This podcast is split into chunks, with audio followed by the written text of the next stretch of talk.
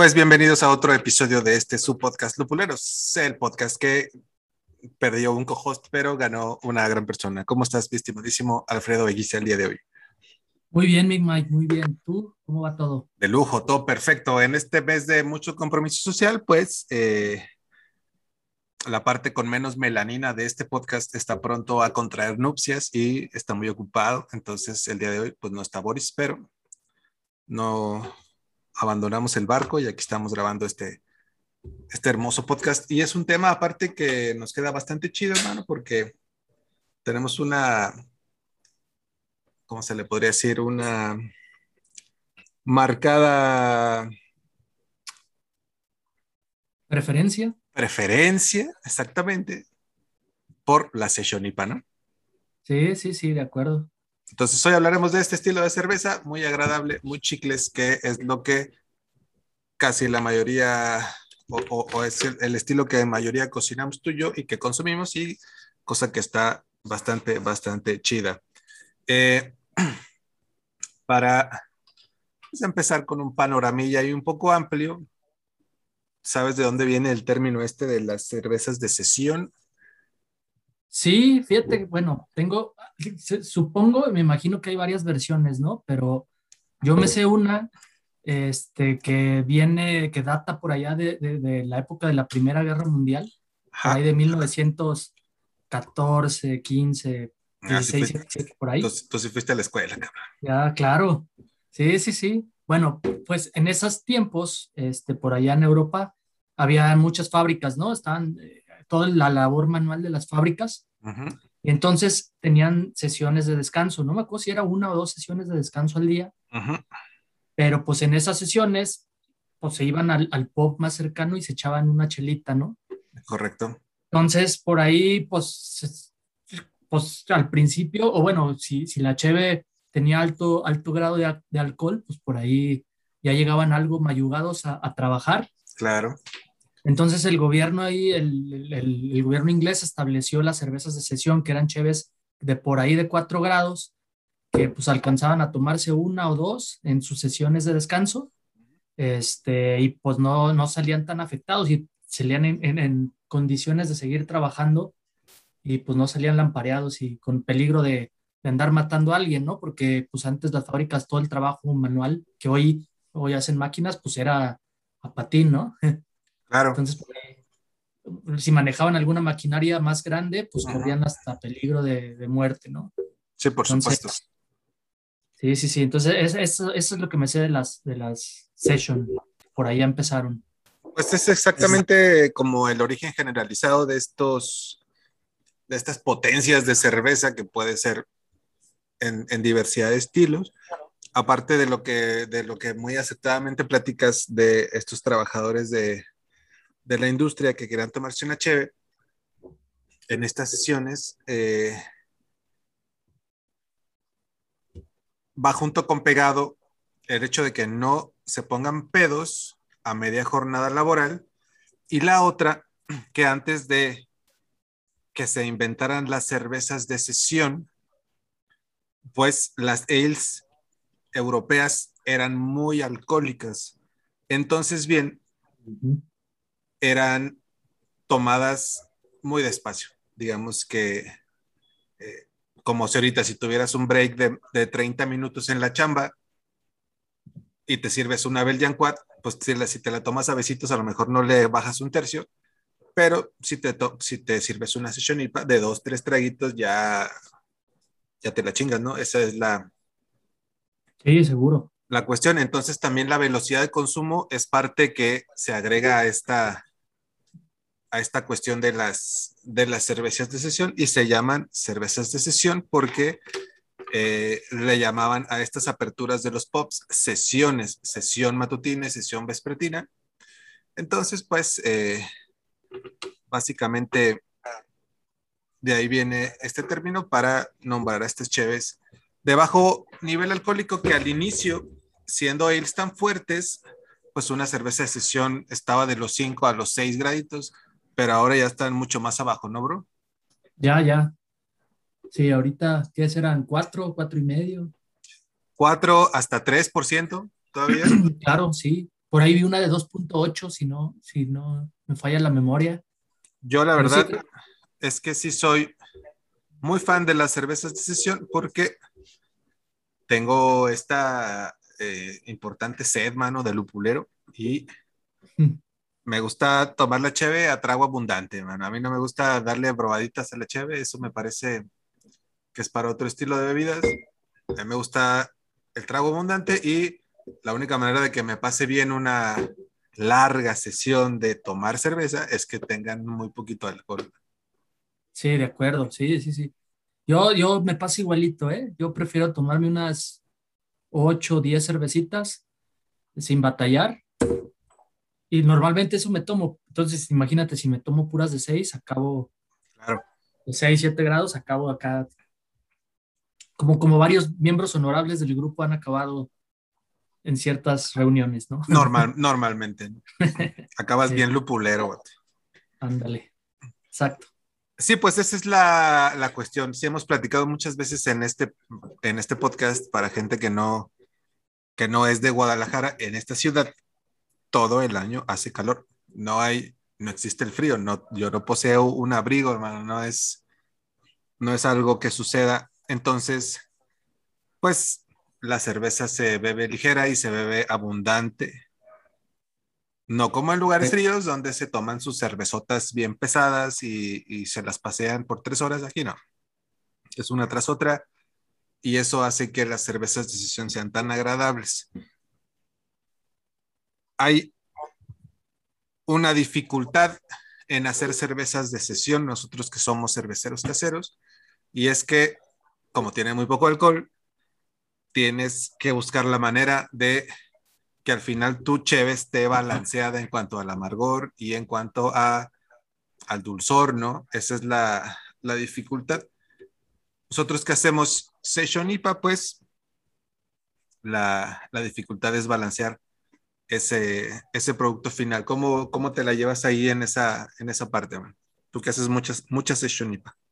Pues mira, Tú, tú, acabas de dar en el clavo, ¿no? Sobre todo con la session IPA, a lo mejor si haces una session blonde, una session, o sea, lo que quieras session, donde el carácter de, del, del, de la cheve no, no, no está tan cargado hacia uno de los elementos, o, sí, o incluso si lo cargas más hacia la malta, pues es un poco más sencillo, ¿no? Porque, porque el, el, o sea, sí, el, el lúpulo, eh, eh, creo que ahí está la complejidad de la session IPA, ¿no? Darle ese balance y destacar al lúpulo sin que se convierta en un agua lupulada, porque creo que, es, creo que es una de las fallas comunes con la Session IPA, que de repente pues te sabe agua lupulada, ¿no? No, no, trae, no trae algo que, que te recuerde a que sabía cheve, o al revés, o de plano no sabía nada, ¿no? O, se revienta mucho el amargor porque no tiene su balance de malta, ¿no? Su, exacto, exacto. Su backbone le llaman los gringos. Ajá. Y puede tener bien poquitos ibus, ¿no? Pero tú lo percibes como que está como que está muy amarga porque le falta ese backbone, esa, ese esqueletito de, de malta que es como importante. Es correcto. Fíjate que esa es una de las. Yo tengo un proyecto que tengo más de un año en, en proceso de hacer y no me he aventado a hacerlo por esta parte del balanceo. Yo quiero hacer una Brut IPA. Ya tengo la leva de champán que me, me proporciona el rap. Ya el Capi me trajo a Estados Unidos la enzima para que sea de densidad menor a uno. Ya. Pero todavía no me pongo a estudiar lo suficiente como para poder hacer una, una IPA que esté balanceada con una maltosidad negativa, no, no baja, sino negativa, en los números negativos. Entonces, esa, esa dificultad ahí la tengo.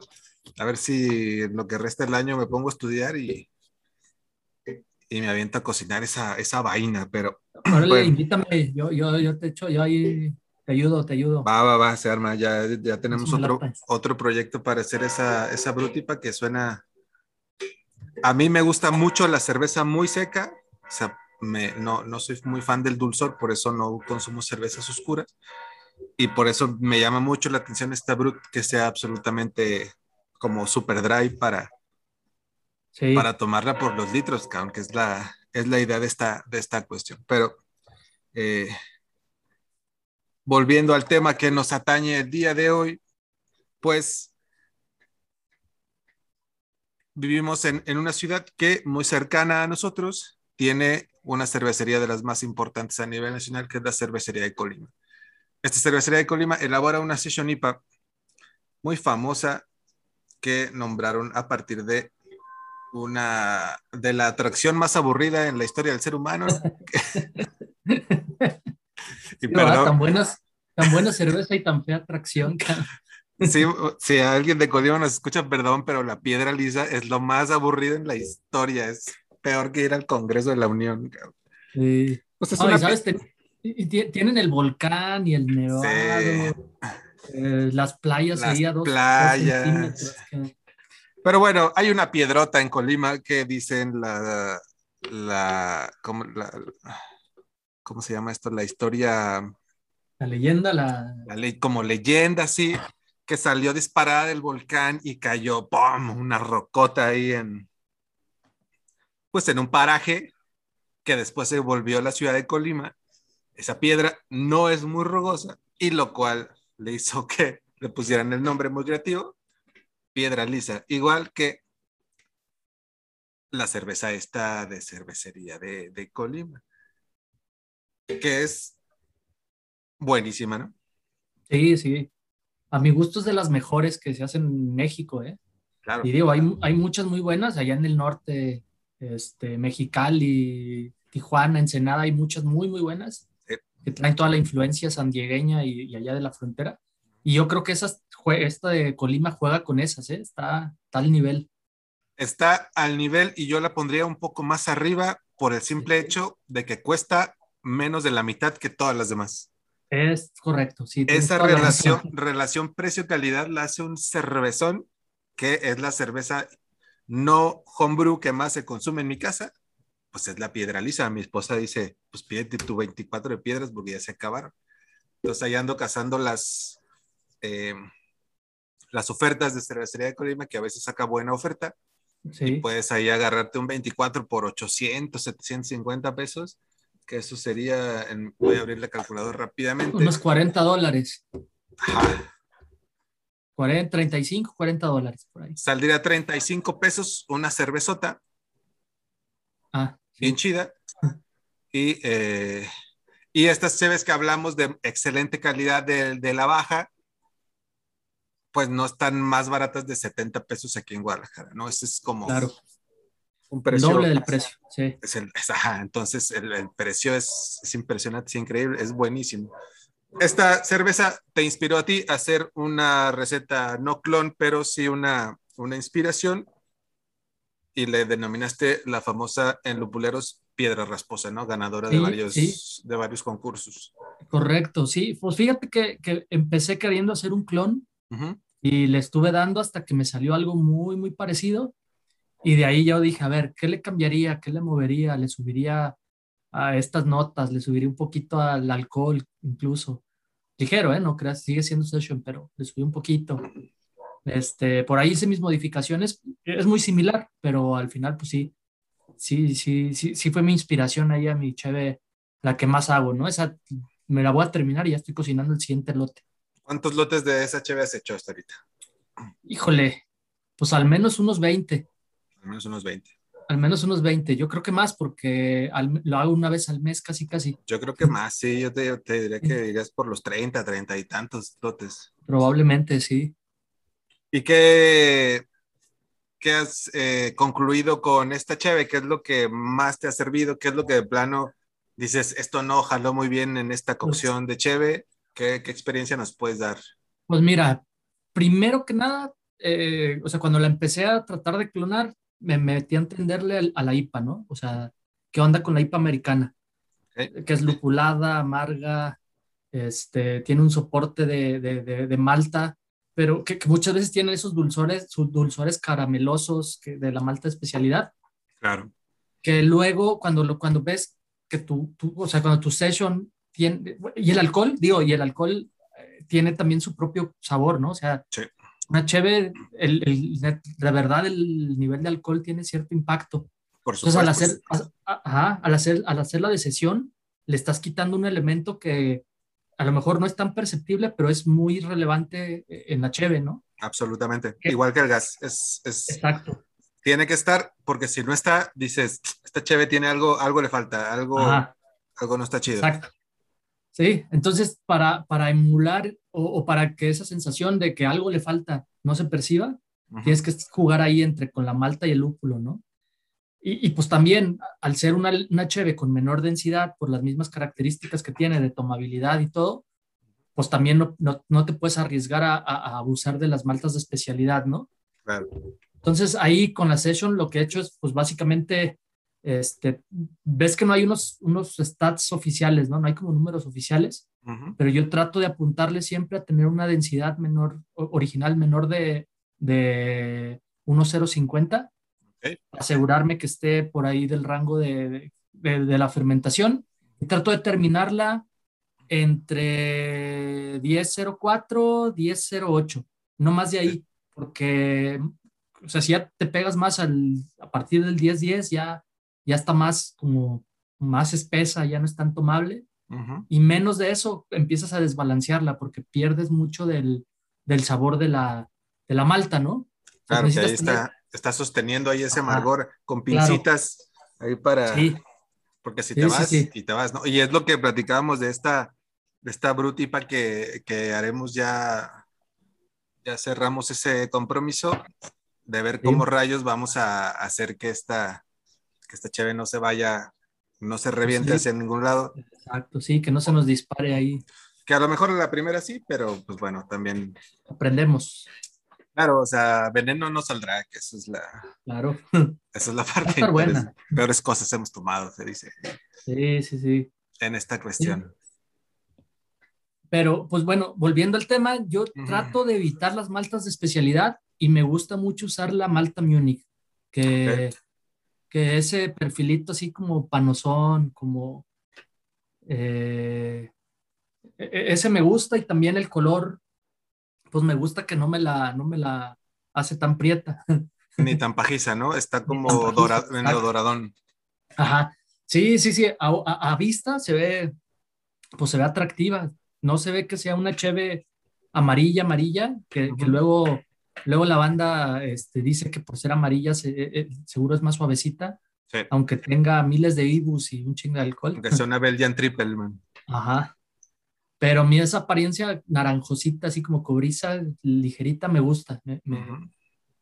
y, y, y, el, y también creo que la retención de espuma es importante. Hace que se vea tu cheve atractiva y que te guarde ahí también. Bueno, según en mi mente se descarbonata menos, a lo mejor no, pero, pero, lo que me gusta, pues. Lo que sí tienes es una barrera para el oxígeno y para algo tan delicado como una sesión IPA es vital. Entonces, Ahí le pones, ¿qué usas tú? ¿Carafom o qué le pones ahí? Carapils, Carapils. Ah, va.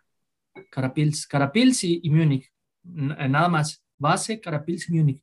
La base que le pones 2H, eh, 2H. Pale Ale y... Pale, ajá. Exacto. Y tu Munich y tu Carapils para las Ajá. Sí. Ahí ya encontré el balance bonito porque me, que, porque me dé el sabor a Malta y este y, una apariencia chida, ¿no?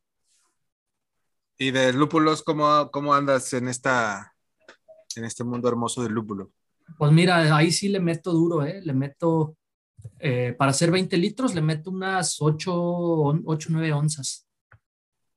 Eso sería como casi 350 gramos por ahí de lúpulo, ¿o cuánto es? A ver, espérame, déjame lo calculo rápidamente pero más o menos creo que sí, ¿eh? Yo no soy muy, mucho de las medidas. Como 200, 200, 280 gramos de lúpulo. Ah, está bastante bien. Le, le, pongo una adición ligerita al principio, este, a los 60 minutos, media oncita de, de Simcoe. Eh, a la media hora le pongo una adición ahí de Mosaic y Simcoe. Y al final ya le echo el madrazo a los últimos 10 minutos y en Hopstand. Ok. ¿Y dry hop echas o no? Dry también. Un montón. Sí, claro. Sí, sí, sí. O sea, ese, ese creo que es importante y es importante cuidar, eh, echárselo en el, antes de que termine, o sea, durante el descanso de diacetil, no cuando termines toda la, el reposo. Y a mí me ha funcionado dejarlo cinco días, fíjate. Este, antes lo dejaba menos y ahí le salía algún diacetil.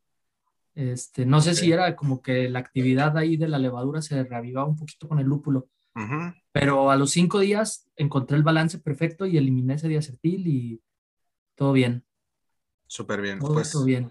Sí, eh, soy testigo de que es una cerveza que ha evolucionado de una manera muy, muy agradable y es parte de, o sea, son interesantes estas pláticas con alguien que hace, hace una cheve y la lleva a la, a la perfección con batch tras batch, porque hay dos, yo reconozco como dos vertientes en la onda del homebrew. Una es lo que a mí me parece más atractivo, que es hacer casi siempre algo diferente, aunque en, tengo una lista de los batches que he hecho y me puse a ver el otro día y tengo como 75% son session IPA. Muy pocas veces hice la misma receta. Y cuando la hice, hice la misma receta. No sé si, si me explico a, lo que no le movía nada. Exacto, sí. Eh, y luego hacía otras y demás, ¿no? Y está la otra parte de el homebrew, como tú y como el Josh con esa Berliner Weisse que la repiten y la mejoran y la repiten, la prueban, la mejoran, anotan, hacen todo esto para llegar a un producto de que a ustedes les parece lo mejor que se puede cocinar en sus casas, ¿no? Sí, fíjate que hasta me ha servido para, para aprender este, pues el uso de sales, todo. Yo, yo antes cocinaba sin sales. la, yo creo que un año entero desde que me inicié en el homebrew, a mí me daba miedo entrarle a las sales. hasta más tiempo, ¿eh? Los primeros, un primer año, segundo año, no le quise entrar a las sales y me animé a entrarle a las sales para, para mejorar la receta de esta sesión IPA. ya de ahí, así, ya, ya le meto las, a todas, ya les meto algo de sales, pero no quise hacerlo hasta que aprendí a hacer bien chévere y dije, ¿qué quiero lograr con las sales? ¿no? Claro. También me sirvió para, para, pues, para aprender. Esa parte, eh, para la gente que nos escucha que hacen cheve en su casa, siempre, o sea, eh, eh, ya tenemos tiempo tú y yo haciendo cerveza, hemos visto muchos lupuleros nobles entrar al, al club y siempre el primer madrazo de lana es para comprar unas ollas y luego para comprar eh, fermentadores y demás, ¿no? Y, que vayas construyendo un equipo. Y de poco te vas dando cuenta que puedes cocinar hasta con barro si quieres, puedes fermentar hasta en cubeta si quieres, pero esos detalles finos hacen que tu cheve sea de buena a muy buena. Uno de esos es las sales, otro de esos es el pH y para mí el otro vital es la carbonatación. Entonces, mucho, mucho camino recorres antes de darte cuenta de eso, pero una vez que te das cuenta dices, ah, tanto tiempo hice cerveza de mediocre a buena cuando tenía todas las posibilidades de ser la buenísima. Claro. Entonces, cuando la gente dice, oye, ¿qué compro primero? Cómprate un medidor de pH, bro, cómprate este libro que te habla de las sales y eh, procura leer mucho de carbonatación porque eso te va a dar mucho antes de que compres tus hoyotas, tus fermentadorzotes, chingo de mangueras, un montón de válvulas, esas cosas que al final te das cuenta, ¿no? Lo hemos platicado tú y yo, todo cervecero casero tiene un, o sea, yo tengo una parte de un estante de cosas, ni siquiera cosas que he usado poco, hasta nuevas están, que, he comprado y digo, esto ni lo ocupo, O sea, tengo una bomba nuevecita ahí y, no, ni siquiera la ocupas, ¿no? Así, ah, no, me da flojera conectarla, lavarla, pues mejor por gravedad y bajas la olla al piso y le abres a la, a la llavecita y todo funciona, ¿no? Ese es algo... Qué voy a lavarla. claro, entre más fresón te pongas, entre más abogado estés, más cosas que lavar. Esa es una realidad y a mí, pues no, yo creo que a nadie en el mundo le gusta lavar. No, no, no, es horrible. Y por eso es que, como sí reconozco esa curva de aprendizaje de retroatascarte de cosas que crees que necesitas, faltándote dos, tres cosas bien vitales, como el medidor de pH y eh, una buena estudiada a las sales. Pero si andas ahí con tus termómetros, tus eh, bombas, enfriadores de placas, enfriadores de contraflujo, ah, un montón de cosas que la verdad ni se ocupan, ¿no? Esa es una, te vas en un frenesí de tarjeta de crédito y Amazon, bro, y al rato ya no sabes cómo explicarle a tu esposa que todo eso que tienes no es carísimo y que por eso ya se cancelan las vacaciones de medio año. Claro, y que no se lo puedes prestar para cocinar al pozole. Exacto, ¿no? Es, es, intocable, es como, es como comprar un auto clásico y arreglarlo en tu cochera, no lo pueden agarrar. Ajá, exacto. Y por eso eh, está, está, chida esta, esta, esta plática con, con quien ha hecho mucha cerveza y, y perfecciona una receta, pero pues también tú te metes a, a, cocinar muchas locuras, ¿no? ¿Cuántas líneas tienes ahí en tu casa para, para servir? Para Cheve, pues mira, tengo cinco líneas y uso cuatro. Uso cuatro para Cheve y tengo una línea para mi hija que, que está chiquita y ahí le hago mineral, le hago juguitos. Ahí le pones sus cubas. Ajá. Pero sí, en general suelo tener las cuatro, cuatro líneas llenas al menos. Eh, siempre tengo, trato de tener una sesión IPA y, también experimento eh, con la misma sesión IPA. Oye, que un lúpulo nuevo. Entonces ahí lo agrego o, trato, de repente digo, ah, pues compro la libra, me conviene más. Y hasta huevos con, con Sabro. Con Sabro me atasqué dos libras y ahorita odio ese lúpulo, que es muy bueno, pero, pero ya tomo una cheve con Sabro y, ¡oh, hijo de su madre! Bueno y codiciado, Sabro, delicioso, pero pues sí, te hartó, pues, de, le metiste demasiado. Sí, sí, sí, ¿no? El desayuno con sabro y mi chocomil con sabro. sabro en la, en la ensalada, un poquito en la sopa. Sí, hija. Hice hasta agua este, mineral con, con ahí con unos pellets de sabro. la, Hoppy Water, ¿no? Que también es otro, otro podcast que podríamos hacer pronto. Eso del Hoppy Water es, una, es un fenómeno interesante. Y el de la Hard Seltzer, que de Hard Seltzer ya hicimos uno, pero pues son cositas ahí sabrositas para la gente que tiene una preferencia por el lúpulo como cualquier persona normal con papilas gustativas saludables. Y, eh, y, es, un tema, es un tema interesante. Ahora bien, en cuanto hablamos ya bastante de la, de la malta, del lúpulo, ¿cómo manejas la onda de la levadura en tu session IPA para, para dejar brillar esa malta y ese lúpulo que, ¿Cómo estás fermentando ahí tu cheve? Mira, yo busco, trato de buscar levadura limpia, levadura americana. Generalmente uso la, la 05. La US05 de fermento. La US05 y hay una del alemán que no me acuerdo cómo se llama, que es americana, que es bastante limpia. ¿No es la West Coast? No. Creo que sí, la West Coast. Se va. Y tiene buena floculación, así que queda, queda bonita, tu cheve queda transparente. Que... Ah, también una Session IPA Hazy híjole, como que Híjole, qué complicado. También otro reto técnico, ¿no? Sí, sí, pero no, no, es, no es bonita porque... Ah, no, bonita no es, bonita no es. No, no, no, eh, pero no, la session yo, yo, la veo que así cristalina, bonita, lupulada y su esqueletito de malta. Pero sí, normalmente uso esas cheves, este, buena floculación, eh, que sean limpias en general, y fermento eh, a 17, 18 grados, Después la subo a 20, 22. Este, y le hago dry hop y luego cold crash.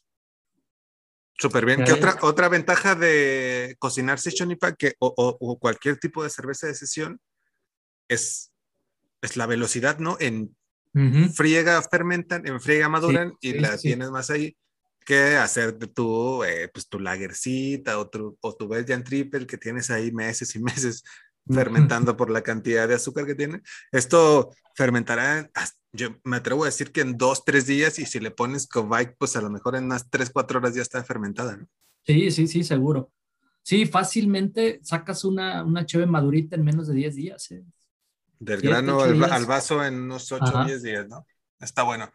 Y hablando de velocidad, tú eres una de esas personas que odian esta levadura Kavike, ¿no? Sí, que tienes contra esa maravilla de la naturaleza noruega. que no, sé si ha sido porque las que las cheves que he probado y cuando me tocó hacer fueron de la de la ah, de la voz. Ajá. ya ves que tiene un sabor citricón, les deja un sabor como mandarinoso, como a cáscara de mandarina. Sí. Como algo así. Ese, ese fue el sabor que terminó hartándome también. Aunque fuera IPA y tengas un montón de lúpulos citricones, mm, ¿lo detectas como ya algo que te hastía? Sí, sí, sí, sí. O sea, no sé si te pasa que hay un sabor puntual que, que ya lo ubicas y dices, híjole, es este güey otra vez. Sí, claro, por supuesto. Y creo que también fue, a lo mejor fue exageración mía porque agarré dos, tres meses de que todo lo voy a hacer con esa, con esa levadura, con la, Quake.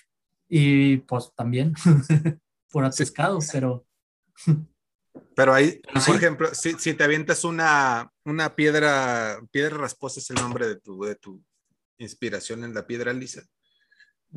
Si le pones la Kovike, pues estaríamos diciendo que de cocción a vaso sería como una semanita, ¿no? Por ahí. Por ahí, yo creo que hasta en cinco días saldría. Por ahí cinco o seis días ya estaría heladita y, y, si le bates al barril ya hasta, hasta carbonatada. ¿no?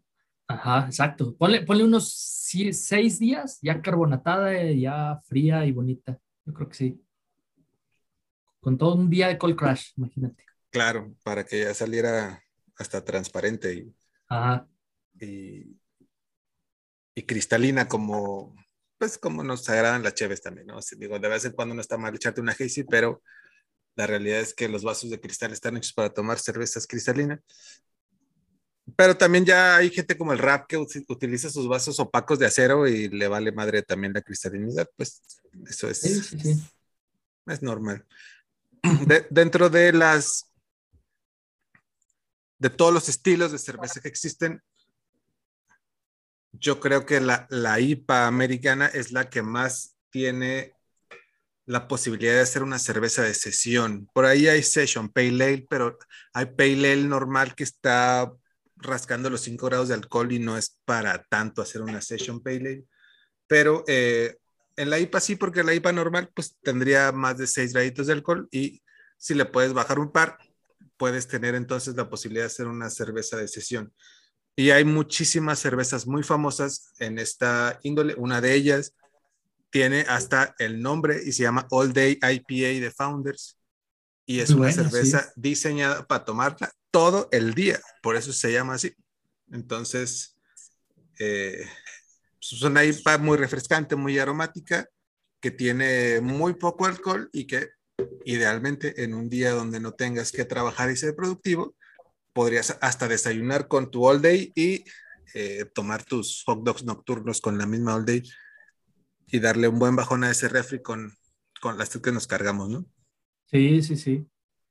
¿Sabes cuál otra está rica? La, la Midway de, de Goose Island. Ajá. Ese es un perfil, perfil parecido a esa de Founders, a la All Day, también es muy rica. Y que también están por ahí por la, por la misma idea que, que yo comparto, porque también he hecho mucho, mucha experimentación en ese ámbito. No le va tan bien a la sesión IPA la malta de especialidad. No le va, uh -huh. no le no, aporta, no. más bien como que le resta. Entonces, son cervezas no caramelosas, mucho menos eh, de, de SRM altos. Todas son de dorado a pajizo. Y eso también no, eh, eh, debe ser una cuestión psicológica que se puede psicoanalizar, pero hasta de vista una, una cerveza de bajo SRM también te, te produce el efecto session en la cabeza, ¿no? Y es la, la problemática que tiene la Belgian Triple porque te sirven un tulipán, una Belgian Triple y se ve amarilla, bien cristalina, súper bonita y te da un chingadazo en la cara con unos 10, 8 grados de alcohol. Uh -huh. eh, que no se te olvidan fácilmente y después estás viendo ahí tus elefantes rosas volar por, por alrededor bien de tu cabeza. Bien delirium. Te pones bien delirium. Exactamente. Y, y tiene, ¿no? Esa, eso es lo que tiene esa cerveza. Es peligrosa y, sí, sí, sí. y todo porque te la sirves y dices, ah, este parece, este es idéntica a una Tecate Light, pero son como 25 Tecate Lights en una. Claro, ¿no? Y, y sabes que, que, ese síndrome es muy mexa, ¿eh? Porque la banda crecimos pensando que la clara era ligera y que la oscura era la, la, la pesada, ¿no? Y, y yo no sé si en otras partes del mundo, me imagino que pensando en que hay mucha lager por ahí comercial, -huh. este, pues la fácil de tomar siempre es la, la, la clara, ¿no? La, más amarilla, la más... Por supuesto. color más, más ligero más ligero a la vista. Yo, yo me acuerdo en, es, es, una anécdota que me da un poco de vergüenza contar porque ahora lo recuerdo y digo, ajá, me pasé de lanza. De, después de muchos años de tomar cerveza industrial mexicana y algunas, yo inicié con la parte eh, de trigo de la cerveza no industrial, digamos, o no macro. Una vez me sirvieron una Guinness, yo tenía exactamente como 15 años cuando me sirvieron una Guinness Y al primer trago dije, ah, no, esto está fuertísimo y no me lo puedo tomar, o sea, no me la caben. Y luego te das cuenta que es, una, es la stout más ligera del universo. Es una session stout esa cosa. esa madre sería exactamente una session stout. Pero en ese momento yo decía, oh, qué cosa tan fuerte, hasta psicológicamente me sentí hasta como pedón. Y ahora digo, ay, Dios mío, qué vergüenza, pero sucede, o sea, sucede ese efecto de, de que yo creo va ligado a, a esa característica de la tomabilidad. Claro, sí, sí, sí, sí. Las cervezas muy tomables que tenían que ser como las cervezas de sesión, pues siempre son claritas, son agradables a la vista, son, son bastante rubias y no te ves, pues, bueno, yo no me veo en una tarde calurosa de tapatías con cielo rosado, aventándome una sesión de cervezas oscuras, mano. Eso es algo que. No, hombre, no. No lo vislumbro. Y al otro día me querría dar un balazo en la cabeza del crudonón que traigo por las azúcares residuales. Recién fui con mi, con mi esposa a esta taberna de Minerva, ya no la conocía, de cervecería Minerva, que es la más grande de Guadalajara. Y por estar ahí y porque reconozco que la cerveza, uh, ¿cómo se llama esta que venden inglesa en, en Minerva, que es muy, muy buena? Ah, la Fullers. Ah, Fullers, ya, ya, ya, ya, La Porter de Fullers se me hace una cerveza muy rica, aunque no me guste la cerveza oscura, ¿no? Dije, ah, vamos a chingar una Porter de Fullers. Una vez al año no hace daño. Y la pedí y me la tomé y ¿qué crees? Sí, me hizo daño, man, un pinche crudo, no, de muerte. al otro día quería que ya me llevaran a la morgue, man. Decía yo, no, sí digo, ¿qué fue diferente? Pues me tomé esa cheve oscura después, o sea, tomé IPA de Fuller, IPA de Minerva y demás, que por cierto me dio mucho gusto probar cervezas de ahí que no estuvieran contaminadas ya la línea. Qué bueno, ¿eh? Qué bueno. Me, sorprendió, eh, pero eh, sí tuve notablemente una resaca mucho mayor por tomarme esa porter, que es muy agradable al paladar, tiene la acidez súper controlada, pero sí sí sigue teniendo mucha azúcar residual y eso sí te afecta, te hace daño, man. No que estamos en contra de las oscuras por puro, por puro racismo cervecero. Sí, no. Aparte uno moreno hace corto con cheves morenas. Claro, o sea, no nos gustan las, las buenitas, ¿no? Entonces la, claro. la realidad, Queremos salir de, de donde estamos con una, una güera que nos, que nos ayude en ese aspecto. Que nos refresque. Oye, creo que faltó tocar un punto importante ahí con, en el tema del lúpulo. Ajá. Que, eh, que también yo recomendaría en las session IPAs buscar lúpulos que tiendan a ser más sutiles. Okay. O, o, balancear el tema ahí con los lúpulos, porque de repente también se te puede disparar. por ejemplo, un amarillo, un Simcoe, si los usas en exceso, te van a cargar el aroma y el, y el pues el sabor, se te, te, lo pueden llevar al lado no tan agradable, ¿no? Claro. Ya hacerlo muy, muy herbal, muy de pasto cortadito, ¿no? Exacto, exacto. Entonces creo que ese es otro detalle a cuidar ¿eh? en la session IPA, que el, que el, que el lúpulo que utilices o, cuidar el balance de los lúpulos. Porque si es rica una session IPA con amarillo o con cinco. Sí, claro. Pero cuando están exageradamente cargadas de esos lúpulos, pues puede que, puede que ahí te lo, te lo desbalancees, ¿no? Claro, puedes pasar de esta parte de la, de la hierba recién cortada hasta que se ponga como picosón, una onda. Dale, como chilito, como morder un chilito serrano. Como, raro, como un picor raro que no está chido, como incomodón, que le baja la tomabilidad y dices, ya valió madre, tengo que acabarme rápido este batch porque hay que cocinar otro, ¿no? Sí. Y otra cosa que te iba a preguntar cuando, cuando estábamos platicando de, de la cuestión de las sales es si tu recomendación para la bandita que quiera hacer session IPA, ¿qué perfil tendría que buscar para sus sales? ¿Te vas hacia los sulfatos o, qué es lo que manejas tú ahí en la piedra? Sí, me, me, cargo hacia los sulfatos. Déjame te digo exactamente cuánto. Eso. Pero, pero sí, trato de irme más eh, al lado de los sulfatos. Mucho, mucho ay, Gibson. Ahí sí le echo unos varios gramos. Es el sulfato de calcio, ¿no? Ah, el sulfato de calcio, pero me deja que abra esta cosa. Que ya hemos hablado en otros episodios del podcast en lo que abre ahí tu, tu acordeón, que el sulfato hace brillar las características del lúpulo, aunque no es un mineral necesario para el proceso cervecero, si no sirve para estas cervezas hoppy para hacer brillar esta parte del amargor y el sabor del lúpulo. Y pues el calcio que sí es absoluta y extremadamente necesario, es un, eh, es un ion obligatorio en la producción cervecera para evitar la precipitación de los oxalatos y que tu cheve parezca champán al tiempo cuando la abres, ¿no? Sí. Mira, yo para, los 20 gramos le echo 12 gramos de gypsum. A los 20 litros. Ajá, para los 20 litros. Que ahí me eleva. ¿Dónde está lo del agua? No le, no le encuentro, pero. ¿Qué software andas usando? ¿El Brewfather o qué? Sí, Creo que Rap me dijo, no estoy seguro, el Brewfather no tiene nada que ver con el Grainfather, ¿verdad? Son dos cosas diferentes. No, no, no, son dos, ajá, son ah. diferentes. Ya se pueden conectar, ¿eh? Ya traen ahí una, una madre que puedes conectar al, al, Bluetooth del Grainfather y cocinar desde la, bueno, configurar tu, tu robot desde, desde la aplicación. Ah. Yo tengo mi, mi Grainfather, man, le compré ahí al Rap el, ¿El medio Grainfather? El medio Grainfather, ya también ahí está en, en MKF, me están haciendo el Grain Basket y los. Órale. Y los aditamentos que faltan para ya irme al, al, lado robot, mano. Ya voy a evolucionar en este mundo tecnológico de la cerveza. Es una chulada, ¿eh? Mira, y, y, ya que Dante Nicolás seguro va a empezar a hacer más vagancias y se va a empezar a acercar, va a estar. Mucho más seguro, ¿no? Sí, es una, es una gran idea. Voy a empezar eso. Ya espero pronto tenerlo al 100 para poder empezar a cocinar. Igual ahí nos echamos la brutipa cuando ya esté listo.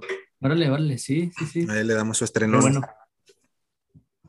Su estreno al Greenfather. Pues eh, una muy interesante plática sobre este estilo que nos tiene enganchados, hermano. No sé si tengas alguna otra recomendación para los homebrewers que estén haciendo o que quieran hacer session IPA después de haber pues hecho tantas? Mi, mi pues, hagan, echen a perder. digo, no, hay mejor forma de aprender que haciéndola, ¿no? Es como decíamos ahorita con la brutipa, la vamos a hacer, seguro la hacemos y tendríamos que repetirla para, para corregir lo que... Ajá. Y, y nada, pues no, todo lo que hagan o todo lo que le metan de maltas de especialidad, de lúpulos, traten de saber por qué lo hacen o de pensar, le voy a meter esto para que me dé, para el resultado, ¿no? Eh, creo que eso es bien importante para, para poder corregir y para poder ajustar el balance. Sobre todo el balance. Creo que ahí el truco, la clave con la Session IPA es el balance. Cargar lúpulo, eh, tener tu esqueleto de malta. La malta es bien importante para ese estilo porque compensa lo que no tienes de alcohol, compensa el cuerpo que no va a tener la cheve. Exacto. Eh, y, y, pero con cuidado para que no afecte la tomabilidad, porque al final eh, pues ese dulzor luego no te deja tomar a gusto, ¿no? Por supuesto, y al otro día te quieres aventar del tercer piso del edificio, hermano. Esa es una, una realidad. Yo creo que podemos como concluir que eh, cocinar este estilo es, es, divertido, es relativamente rápido.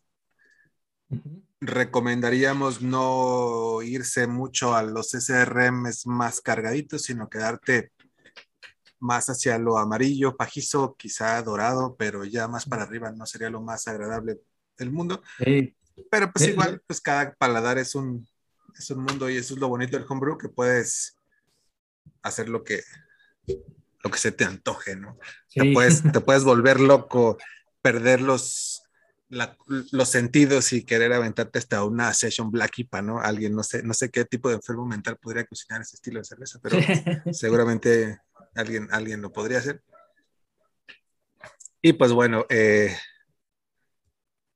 por más, esta es una, a ver si, si es pregunta o si es, es, este, una equivocación o una percepción, pero yo tengo la idea de que puedes meterle una malta bien chida y un lúpulo muy bueno y aún así hacer una cerveza que tu vaso te cueste menos de 30 pesos, ¿no? ¿Cómo lo ves tú en ese aspecto? Yo creo que sí, sí, sí, sí es posible. Sí, tienes que, o sea, aprendes a jugar, imagínate, le metes de amargor un Magnum, ¿no? Que es barato. Este, metes un poquito en el transcurso de la cocción y, lo, lo, más, lo más que puedas en, en Dry Hop o en Whirlpool, ¿no? lo, que, lo que te salga caro lo pones al final Poquito, pero, pero que, que, cuente, ¿no? Yo creo que sí, puedes llegar a ser una, una, una buena cheve relativamente económica, ¿no? Relativamente económica, eh, muy agradable, aromática, bien tomable, que es lo que se busca en este estilo de cerveza. Y, eh, y sí sería una algo muy, muy deseable darle una buena revisada a la bibliografía de las sales y para qué son y cómo se ajustan. A mí, y lo sostengo y lo digo, la carbonatación es súper importante para que la, la, experiencia de la cerveza sea lo más redonda posible. Y una cosa que podríamos cerrar con este tema, tenerle favor al oxígeno, ¿no, hermano? Ese es algo sí, que sí puede darle en la madre a, a, muchas horas de trabajo y empeño si por ahí se te va la onda y se te oxida tu cheve. Sí, mira, y sobre todo porque el, el pues estas cheves llevan mucho lúpulo, ¿no? Y el lúpulo es el más um, delicado con el tema del oxígeno, ¿no? Entonces, sí, pues sí, hay que tener cuidado. Absolutamente hay que tener un proceso cuidadoso para evitar al máximo la, eh, la oxigenación, hacer tus transfers con CO2, eh, purgar ahí tus barriles. Hay, hay, como una regla por ahí, la tengo, nunca me la he aprendido, la tengo anotada ahí en el refri donde tengo mis barriles, pero creo que son como 20 veces purgar a, a 20 PSI y te quites el oxígeno, no, no me acuerdo bien, ahí lo tengo anotado, cada que lo hago lo veo y lo hago así tal cual para evitar la oxidación al máximo y tengas ahí tu cheve bien rubia, bien lupulada, bien aromática, bien rica y refrescante para este calor tapatío que todo el año nos acompaña, ¿no? Sí, correcto, correcto. Pues mi estimadísimo Alfredo Guisa, ¿algo que quieras agregar a este episodio de la Session IPA? Nada más, anímense a cocinar, que luego la gente le tiene miedo al uso del lúpulo. Pues anímense, ¿no? Y que la mejor forma de aprenderla y mejorarla es haciendo. Por supuesto, yo estaría muy a favor de que estuvieran prohibidas de manera militar las maltas tostadas y las cervezas fuertes y todo el mundo sería feliz.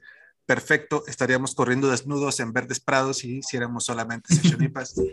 eh, ojalá, ojalá podamos con este podcast infectar un poco a los homebrewers del mundo y que ya dejen de hacer sus porters y sus stouts que son tan malas y hagan sus sesionipas que son tan ricas no solo las hagan, que nos inviten unas y eh, ponemos el playlist y ellos la cheve, ¿no? De acuerdo, estaría bueno. Y que no hagan sours tampoco. No, eso es, eso es ya de gente con problemas, ¿no? Con paladares atrofiados.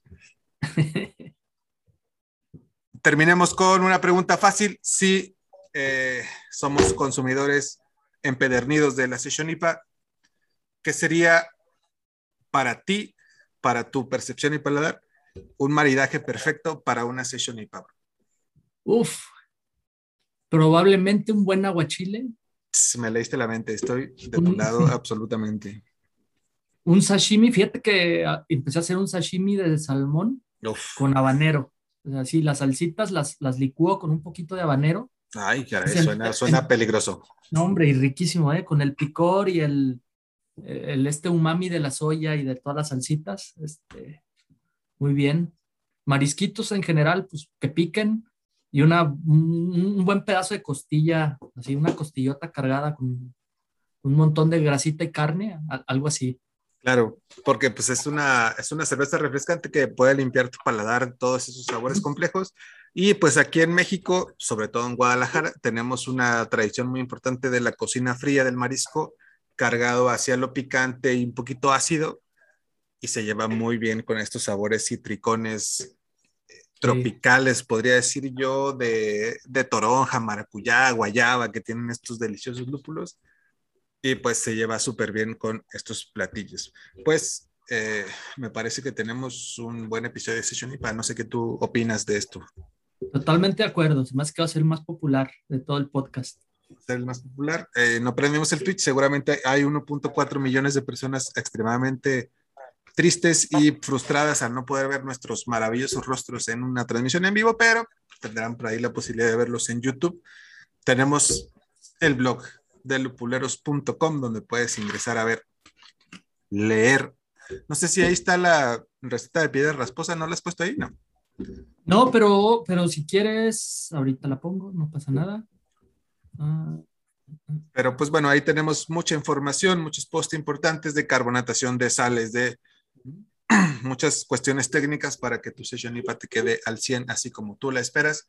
Y eh, pues nada más usen ese, ese don que les dieron las deidades del alcohol para convertir granos inmundos en deliciosa cerveza y conviértenlos en session IPA. No se hagan, no se hagan del lado oscuro, hermano. terminamos entonces eh, este episodio. ¿Te parece bien? Muy bien, muy bien. Saludos a pues. quien nos escuche. Saludos a todos, muchas gracias por escucharnos y nos vemos la próxima semana. Oye, espera, entren a www.lupuleros.com. Mucha información, creo que por ahí está la receta. Ya lo dijiste, pues, pero esa es la página.